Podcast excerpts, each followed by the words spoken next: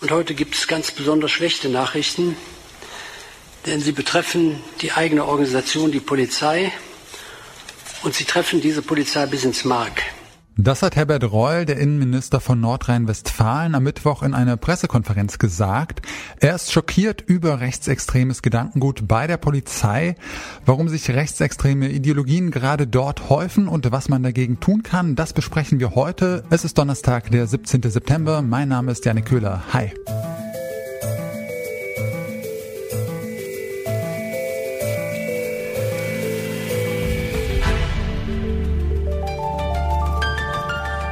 Zurück zum Thema.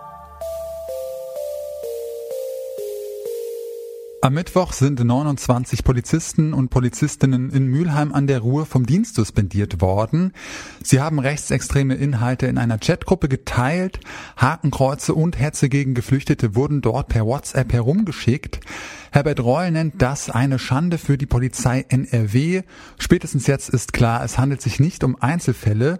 Wie gehen Polizistinnen und Polizisten mit den rechtsextremen Vorfällen in ihrem Kollegium um und was muss sich an den Strukturen in der Polizei ändern? Das habe ich mit Michael Labetzke besprochen. Er ist Polizist in Bremerhaven und Vorstandsmitglied vom Berufsverband Polizei Grün. Hallo, Herr Labetzke. Hallo, Herr Köhler. Ich grüße Sie. Wie gehen äh, Sie und Ihre Kolleginnen und Kollegen denn äh, damit um, dass jetzt so viele rechtsextremistische Netzwerke in der Polizei entdeckt werden? Ist das denn Thema auf der Wache? In jedem Fall. Wir haben gerade heute Morgen im Führungskreis auch darüber gesprochen und haben hier auch direkt nochmal interveniert und haben auch gleich direkt sensibilisiert, noch einmal wieder. Uns ist aber auch klar, dass wir mehr tun müssen und ich bin mir ziemlich sicher, dass das jetzt auch geschehen wird. Ich hoffe zumindestens darauf. Insgesamt muss man sagen, dass die Kollegen davon tatsächlich auch schwer betroffen sind. Sie sind auch verunsichert und gerade deshalb ist es umso wichtiger, dass man mit diesem Problem jetzt, was offensichtlich vorliegt, auch tatsächlich auch offensiv auch umgegangen wird. Die Zeit des Wegschauens ist vorbei. Wir brauchen jetzt eine, eine, eine neue Ära in den Polizeien, in den Organisationen und wir müssen hinkommen zu einer Kultur des Hinsehens. Sie äh, sagen auch, dass es da eine kritischen Selbstreflexion der Sicherheitsbehörden äh, braucht. Wie könnte das denn in der Praxis aussehen? Es ist einfach so, dass wir eine andere Fehlerkultur brauchen, dass wir uns auch selbst als Polizeien eingestehen, jawohl, wir machen auch Fehler. Und wenn wir erstmal das begriffen haben und wenn wir dann auch begreifen, dass wir ein Problem haben mit Rechtsextremismus in den Polizeien, da kann sich keine Polizei, die Landespolizei nicht, ebenso wenig auch die Bundespolizei von frei machen. Es werden Probleme kleingeredet, es wird verschwiegen, es wird teilweise nicht transparent aufgeklärt. Durch immer neue Vorfälle ist es letztendlich letztendlich so, dass viel Vertrauen in die Polizeien auch verloren gegangen sind. Ich hoffe zumindest darauf, dass man jetzt diesen Vorfall endlich als letzten nimmt und auch begreift, worüber wir eigentlich reden. Wir reden letztendlich über einen Rassismus in der Polizei, der aus der Gesellschaft kommt. Wir haben Alltagsrassismus in unserer Gesellschaft, das ist völlig unbestritten. Und natürlich spiegelt sich das auch bei einigen Kollegen und Kolleginnen in der Polizei wieder. Eine Zahl zu nennen ist schwierig weil letztendlich ist es so, wir wissen es ja nicht. Gut, Sie sagen, die Zeit des Wegschauens ist vorbei, es muss äh, angegangen werden, das Problem. Aber was heißt denn das konkret? Was muss denn jetzt konkret getan werden, um äh, Deutschlands Polizei nazifrei zu bekommen? Ja, wir brauchen erstmal eine, eine offene Debatte auch darüber. Also zu sagen, ja, es ist nur ein Einzelfall. Ich habe heute auch schon wieder an einigen Kommentaren oder auch in persönlichen E-Mails an mich schon wieder äh, diesen Relativismus gehabt. Das wäre ja nur in Nordrhein-Westfalen und nur in Hessen bislang. Nein, das ist es ja nicht, sondern wir haben diese Sachen. Und da muss und müssen die Innenminister, und da muss auch insbesondere der Bundesinnenminister endlich zur Einsicht kommen und sagen, ja, wir haben ein Problem. Und dann geht das über die Führungsebenen, über die Präsidenten, in die Führungsebenen rein. Und Nordrhein-Westfalen macht es ja jetzt gerade vor, indem alle Führungskräfte jetzt ins Boot genommen werden und auch in die Verantwortung und in die Pflicht genommen werden. Und dann ist es so, es gibt keine einfachen Maßnahmen. Das ist völlig unbestritten. Wir brauchen ein ganzes Maßnahmen Bünde. Das kann beispielsweise sein tatsächlich, dass ähm, Vertrauensleute oder eben Polizeibeauftragte tatsächlich überall fest installiert werden.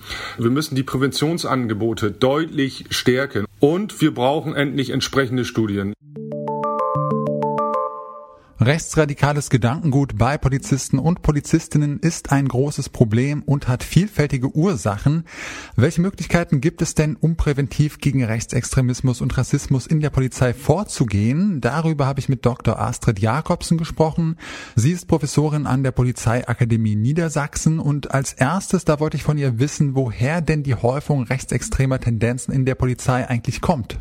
Warum es zu solchen Häufungen kommt, wie das Ausmaß ist, die Intensität und an welchen Stellen, also zum Beispiel in welchen Tätigkeitsbereichen kann man da Unterschiede in der Polizei feststellen, das wissen wir aus wissenschaftlicher Sicht ja noch überhaupt nicht.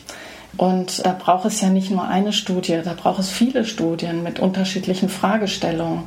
Also ich mache das mal am Beispiel Rassismus. Man muss ja unterscheiden, geht es um rassistische Einstellungen ne, im Bereich Einstellungen bewegen wir uns da auch bei der Rechtsextremismusdebatte oder geht es um beobachtetes Verhalten und Handeln oder geht es um begünstigende Strukturen? Also ich warne davor zu meinen, man kann jetzt eine Studie zu dem Thema auf den Weg bringen und dann hat man alle Erkenntnisse und äh, kann die Probleme lösen, sondern es müsste eben viele Studien geben, die diese unterschiedlichen Ebenen auch betrachten. Sie sind als Professorin an der Polizeiakademie ständig in Kontakt mit den Studierenden dort. Bekommen Sie da denn solche ja, rechtsextremen Tendenzen auch schon in der Ausbildung mit? Rechtsextreme Tendenzen bekomme ich in der Ausbildung nicht mit. Das liegt ja auch daran, dass die, also selbst wenn da jemand sitzen würde, äh, der so eine Einstellung hat, würde er mir die natürlich in einer, in einer Lehrsituation nicht gerade erzählen. Ne? Also so, aber das ist auch gar nicht mein Eindruck, dass es die Einstellung im Rahmen der Ausbildung das Problem ist. Bei rassistischen, also ich will jetzt gar nicht von Tendenzen sprechen, sondern Rassismus als Thema ist bei uns ganz explizit ein Thema auch in der Ausbildung. Ne? Also wir diskutieren aus soziologischer, aus psychologischer Sicht, aber auch aus juristischer Sicht mit den äh, Studierenden Vorurteile, ordnen das rechtlich ein, Diskriminierung, das behandeln wir und das diskutieren wir durchaus auch kontrovers. Müsste sich denn da Ihrer Meinung nach doch auch in der Ausbildung schon Grundlegendes ändern?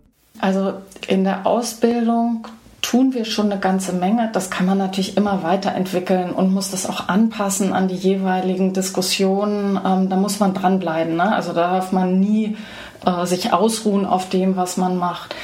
Was wir aber wissen, ist, dass natürlich in der Praxis eine ganz eigene Logik herrscht. Und dass gerade in der Praxis, also ne, der Polizeiberuf ist ein Teamberuf. Und ich kann noch so gut ausgebildet und noch so redlich meinen Dienst antreten, wenn ich in ein Team komme, in dem rassistische Handlungen stattfinden, dann muss ich mich als einzelne Beamtin, als einzelner Beamter entscheiden, schweige ich dazu oder stelle ich mich gegen quasi meine Solidaritätsgemeinschaft, gegen mein Team? Und äh, das ist meine Vermutung, dass dieser Chorgeist, der ja auch immer wieder bemüht wird, ne, also man fühlt sich nicht wohl mit dem, was man da beobachtet, aber man traut sich nicht, aus welchen Gründen auch immer, zu sagen, das ist nicht in Ordnung und sich quasi gegen das Team zu stellen, gerade als Junge, ne, wenn wir jetzt von den Leuten sprechen, die gerade aus der Ausbildung kommen, das sehe ich tatsächlich als Problem an.